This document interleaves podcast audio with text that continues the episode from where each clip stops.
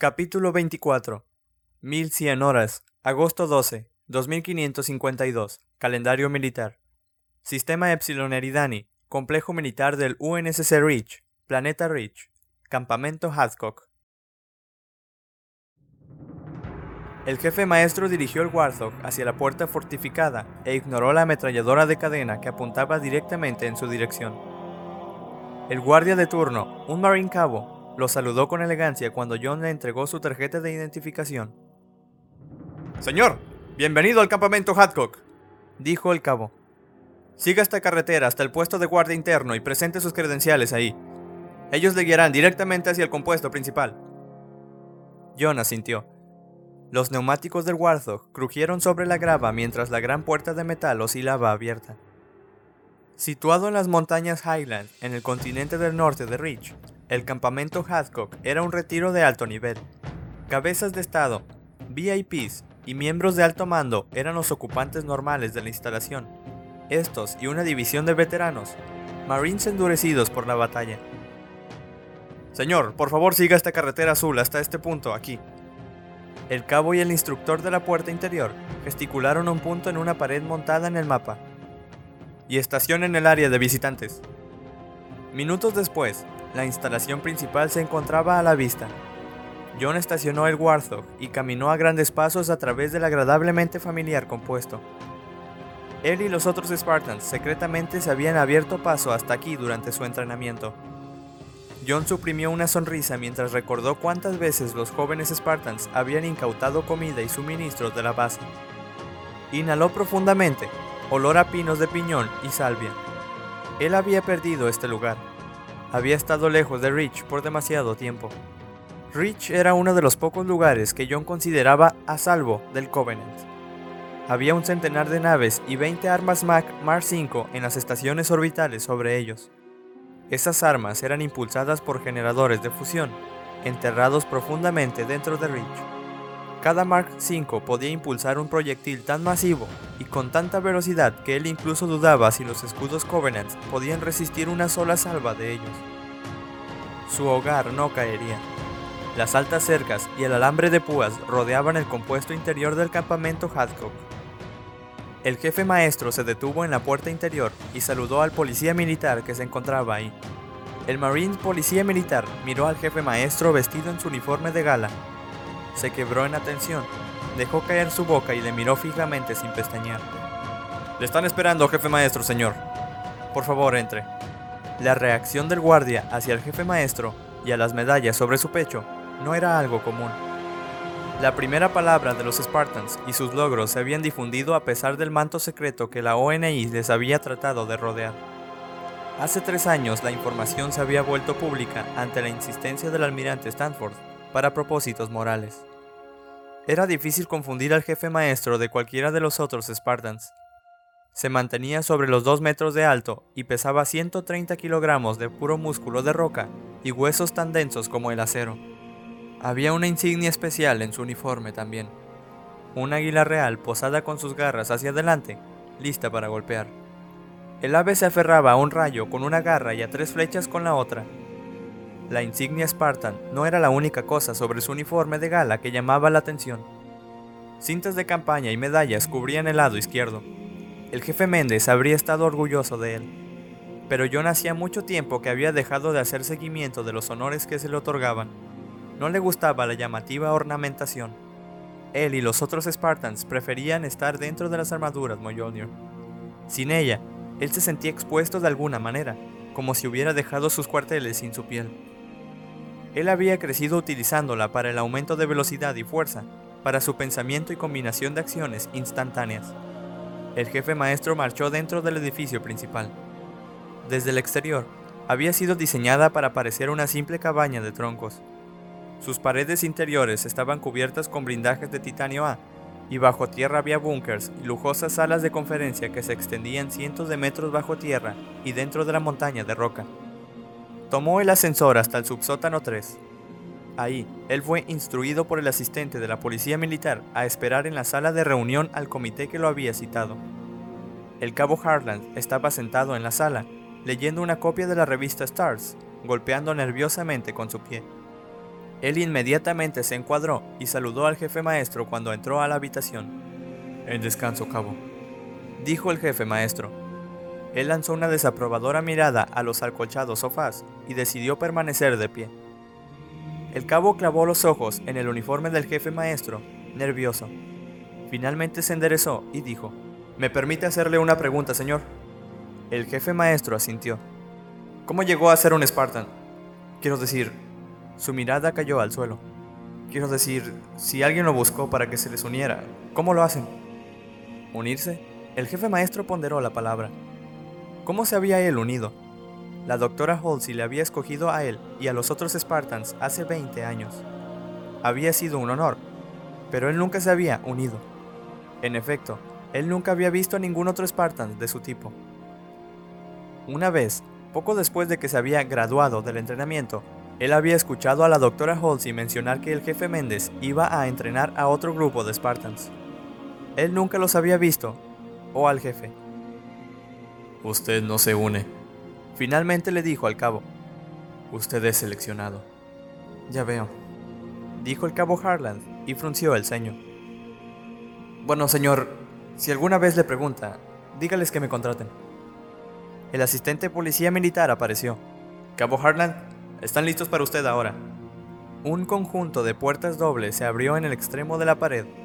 Harland le dio a John otro saludo y asintió. Mientras el cabo caminaba a grandes pasos hacia las puertas, pasó a un hombre viejo en su camino. Él usaba el uniforme de un oficial del UNSC, un capitán. John midió al hombre rápidamente, una insignia pulida en el hombro, un material nuevo. El hombre era un capitán recién ordenado. John se encuadró en atención y quebró un saludo de precisión. ¡Oficial en cubierta! gritó. El capitán hizo una pausa y miró a John de arriba abajo. Hubo un brillo de diversión en sus ojos mientras regresaba el saludo. En descanso, jefe maestro. John descansó. El nombre del capitán, Kiss J, estaba bordado en la túnica color gris. John reconoció el nombre inmediatamente. Capitán Kiss, el héroe de Sigma Octanus. Al menos, pensó, uno de los héroes supervivientes. Kiss dio un vistazo al uniforme del jefe maestro. Sus ojos se detuvieron sobre la insignia Spartan y a continuación sobre su número de serie justamente debajo de las bandas del emblema de su rango. Una débil sonrisa apareció en el rostro del capitán. Es bueno verlo de nuevo, jefe. Señor. El jefe maestro nunca había conocido al capitán Kiss. Él había oído hablar sobre su brillante táctica en Sigma Octanus, pero él jamás había conocido al hombre cara a cara. Nos conocimos hace mucho tiempo. La doctora Holtz y yo se detuvo. Demonios. No estoy autorizado para hablar de ello. Desde luego, señor. Yo entiendo. El asistente de la policía militar apareció en el pasillo. Capitán Kiss, es requerido por el almirante Stanford. El capitán asintió hacia el asistente. En un momento, dijo. Se paró cerca del jefe maestro y susurró. Tenga cuidado ahí dentro. La ONI está... Él buscó la palabra adecuada. Irritada por los resultados finales de nuestro encuentro con el Covenant en Sigma Octanos. Yo mantendría mi cabeza agachada ahí dentro. Él miró de regreso hacia las puertas de la sala de reuniones. ¿Irritado, señor? Preguntó John, verdaderamente perplejo. Él había pensado que el alto mando del UNSC estaría exaltado por la victoria, a pesar de su costo. Pero ganamos. El capitán Kiss dio un paso hacia atrás y arqueó una ceja. ¿Acaso la doctora Halsey nunca le enseñó que ganar no lo es todo, jefe maestro? Él saludó. Con su permiso. John saludó. Él estaba tan confundido por la declaración del capitán Kiss que se mantuvo saludando mientras el capitán caminaba fuera de la sala. Ganar lo era todo. ¿Cómo podía alguien con la reputación del capitán Kiss pensar de otra manera?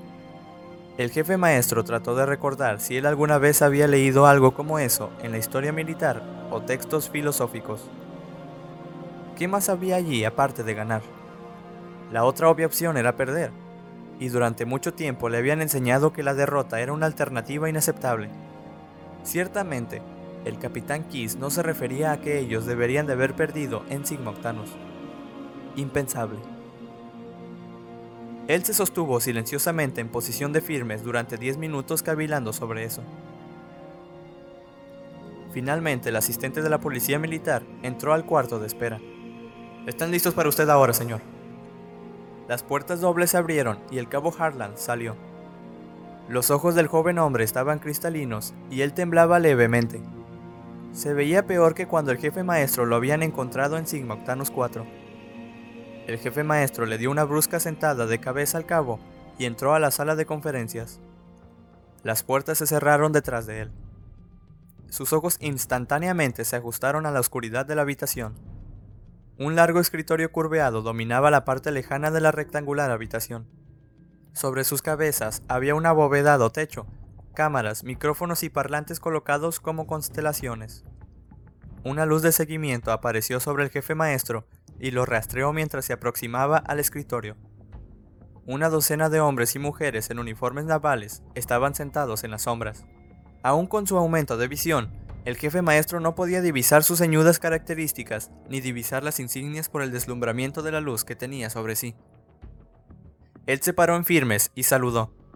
El personal ignoró al jefe maestro y habló entre sí. La transmisión que Kiss interceptó solo tiene sentido traducida de esta manera.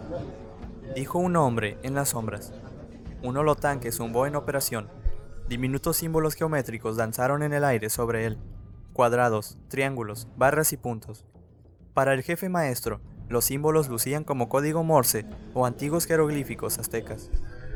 Voy a considerar ese punto, respondió una voz de mujer desde la oscuridad. Pero el software de traducción lo muestra vacío. No es un nuevo dialecto Covenants que hayamos descubierto, o un dialecto Covenants del todo. Alguien más dijo. Finalmente, uno de los oficiales se dignó a anotar al jefe maestro.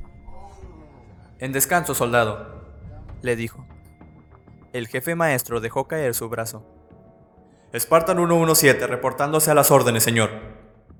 Hubo una pausa. Entonces, la voz de la mujer habló. Queremos felicitarlo por su exitosa misión, jefe maestro. Usted nos ha dado sin duda mucho que considerar. Nos gustaría repasar algunos detalles de su misión. Hubo algo en su voz que hizo a John ponerse nervioso. No asustado, pero era el mismo sentimiento que había acompañado en combate. El mismo sentimiento que tenía cuando las balas comenzaban a volar. ¿Sabe usted, jefe maestro, la primera voz masculina dijo, que no responder con la verdad u omitir cualquier detalle relevante lo conduciría a corte marcial. John se encrespó, como si él pudiera olvidar su deber. Voy a responder en la medida de mis posibilidades, señor. Él contestó rígidamente. El holotanque zumbó de nuevo y las imágenes de la grabación de un casco Spartan surgieron a la vista. John notó por la ID de la cámara que se trataba de su grabación. Las imágenes eran borrosas entonces se detuvieron.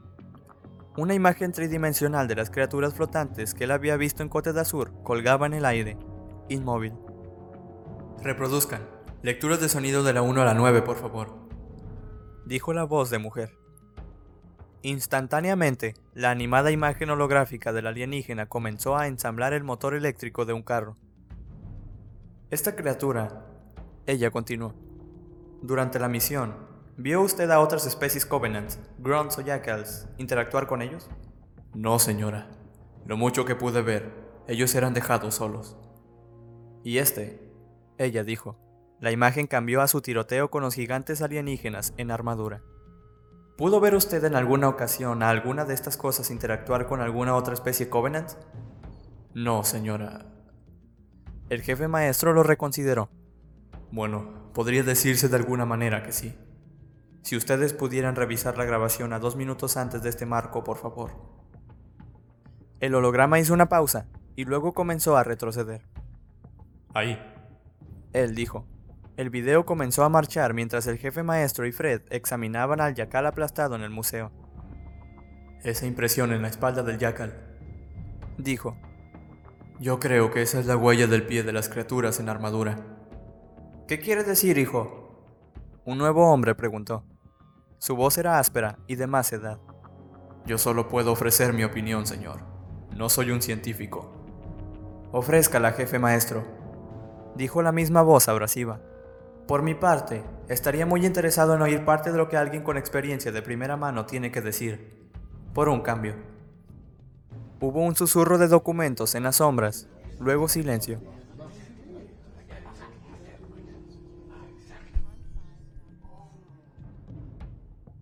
Bueno, señor, me parece que este yacal simplemente se cruzó por el camino de esta grande criatura. No hay intento de moverlo y no hay desviación en el camino de las huellas sobre el suelo. Simplemente caminaron sobre el pequeño alienígena. ¿Evidencia de las estructuras de castas jerárquicas, quizás? murmuró el viejo hombre. Sigamos adelante. La mujer habló otra vez, su voz ahora rodeada de irritación. La holoimagen cambió una vez más. Un objeto de piedra apareció, la roca que el jefe maestro había recuperado del museo. Esta piedra, ella dijo, es un típico espécimen ígneo de granito, pero con una inusual concentración de inclusiones de óxido de aluminio, especialmente rubíes. Es un rival para los minerales recuperados en el cuadrante 13 por 24. Jefe maestro, ella dijo, ¿usted pudo recuperar esta roca? Ella hizo una pausa. De un escáner óptico. ¿Es eso correcto? Sí, señora. Los alienígenas habían colocado la piedra en una caja metálica de color rojo. Un visible espectro láser estaba escaneando el espécimen. ¿Y el transmisor de pulso láser infrarrojo estaba conectado a este escáner? Absolutamente, señora. Mis imágenes termales capturaron una fracción de la transmisión dispersa en el polvo del ambiente. La mujer continuó. La muestra de roca es más o menos piramidal. Las inclusiones sobre la ígnea matriz son inusuales en todas las posibles morfologías cristalinas de Corindón aquí. Bipiramidal, prismático, tabular y romboedral. Escaneando desde la base hasta la punta con imágenes de neutrón, hemos producido el siguiente patrón. Otra vez, una serie de cuadros, triángulos, barras y puntos aparecieron en la pantalla de visualización, símbolos que le recordaban a John la escritura azteca. De ella les había enseñado a los Spartans sobre los aztecas, de cómo Cortés, con tácticas y tecnologías superiores, había casi borrado a una raza entera. ¿Era la misma cosa que estaba ocurriendo entre Covenants y humanos? Ahora, entonces, la primera voz de hombre interpuso. Este asunto con la detonación del dispositivo táctico Havok. ¿Se da usted cuenta que cualquier evidencia adicional de actividad Covenants en Cote de Azur ha sido efectivamente borrada? ¿Sabe qué oportunidades se han perdido, soldado? Tuve órdenes extremadamente precisas, señor, dijo el jefe maestro sin vacilar. Órdenes que vinieron directamente del Nav Spec Web, sección 3. Sección 3. Masculló la mujer. La cual es la ONI, se figura. El hombre viejo en la sombra se rió ahogadamente. El tenue resplandor de un cigarro estalló cerca de su voz, y entonces se desvaneció. Está usted insinuando, jefe maestro, dijo el viejo hombre, que la destrucción de toda esta evidencia, como mis colegas le llaman, sucedió porque ellos lo ordenaron. No era bueno responder a esa pregunta. Cualquier cosa que el jefe maestro dijera seguramente irritaría a alguien ahí. No, señor. Simplemente manifiesto que la destrucción de cualquier cosa, incluyendo evidencia, es un resultado directo de la detonación del arma nuclear en plena complicidad con mis órdenes, señor. El primer hombre susurró. Dios, ¿qué espera usted de uno de los soldados de juguete de la doctora Halsey? Eso es suficiente, coronel. Quebró el viejo hombre. Este hombre se ha ganado el derecho de alguna cortesía. Incluso de usted. El viejo hombre habló quedamente. Gracias, jefe maestro. Hemos terminado aquí. Creo. Es posible que sea requerido más tarde, pero por ahora se puede retirar. Usted tiene que tratar cualquier información que haya oído o visto aquí como clasificada. Sí, señor. El jefe maestro saludó, dio vuelta sobre su talón y marchó hacia la salida. Las puertas dobles se abrieron y se sellaron detrás de él. Exhaló. Se sentía como si lo fueran a evacuar del campo de batalla, y se recordó a sí mismo que esos últimos pasos son a menudo los más peligrosos. Espero que te hayan tratado bien, o al menos decentemente. La doctora Halsey se sentó en una cojinada silla. Llevaba puesta una larga falda color gris que coincidía con su cabello. Ella levantó y tomó su mano dándole un pequeño apretón. El jefe maestro se volvió rápidamente en saludo. Señora, es un placer verla de nuevo. ¿Cómo estás, jefe maestro? Ella preguntó. Ella clavó su mirada con mordacidad en la mano sobre su frente en un apretado saludo. Lentamente, él dejó caer su mano. Ella sonrió, A diferencia de todos los demás que ven al jefe maestro y clavaban su mirada sobre su uniforme, en las medallas, las barras, la insignia Spartan. La doctora Halsey se detenía sobre sus ojos, y ella nunca saludaba. John jamás se había acostumbrado a eso. Estoy bien, señora. Él dijo. Ganamos en Sigma Octanus. Fue bueno tener una victoria completa. En efecto lo fue. Ella hizo una pausa y recorrió su mirada. ¿Cuándo te gustaría tener otra victoria? Ella susurró. ¿Lo más grande que jamás hayamos tenido? Por supuesto, señora. Dijo sin vacilar. Estaba contando contigo para que dijeras eso, jefe maestro. Bueno, hablaremos pronto. Ella se volvió hacia el asistente de la policía militar que esperaba en la entrada del salón. Abra estas malditas puertas, soldado. Tenemos cosas que hacer. Sí, señora, dijo el policía militar. Las puertas oscilaron hacia adentro. Ella se detuvo y le dijo al jefe maestro, Pronto hablaré contigo y con los otros Spartans. Entonces entró a la oscura cámara y las puertas se sellaron detrás de ella. El jefe maestro se olvidó de la información y de la desconcertante pregunta del capitán Kiss acerca de no ganar. Si la doctora Halsey tenía una misión para él y para su equipo, sería algo bueno. Ella le había dado todo. Honor, deber, propósito y el destino de proteger a la humanidad. John solo esperaba que ella le diera una cosa más. Una manera de ganar la guerra.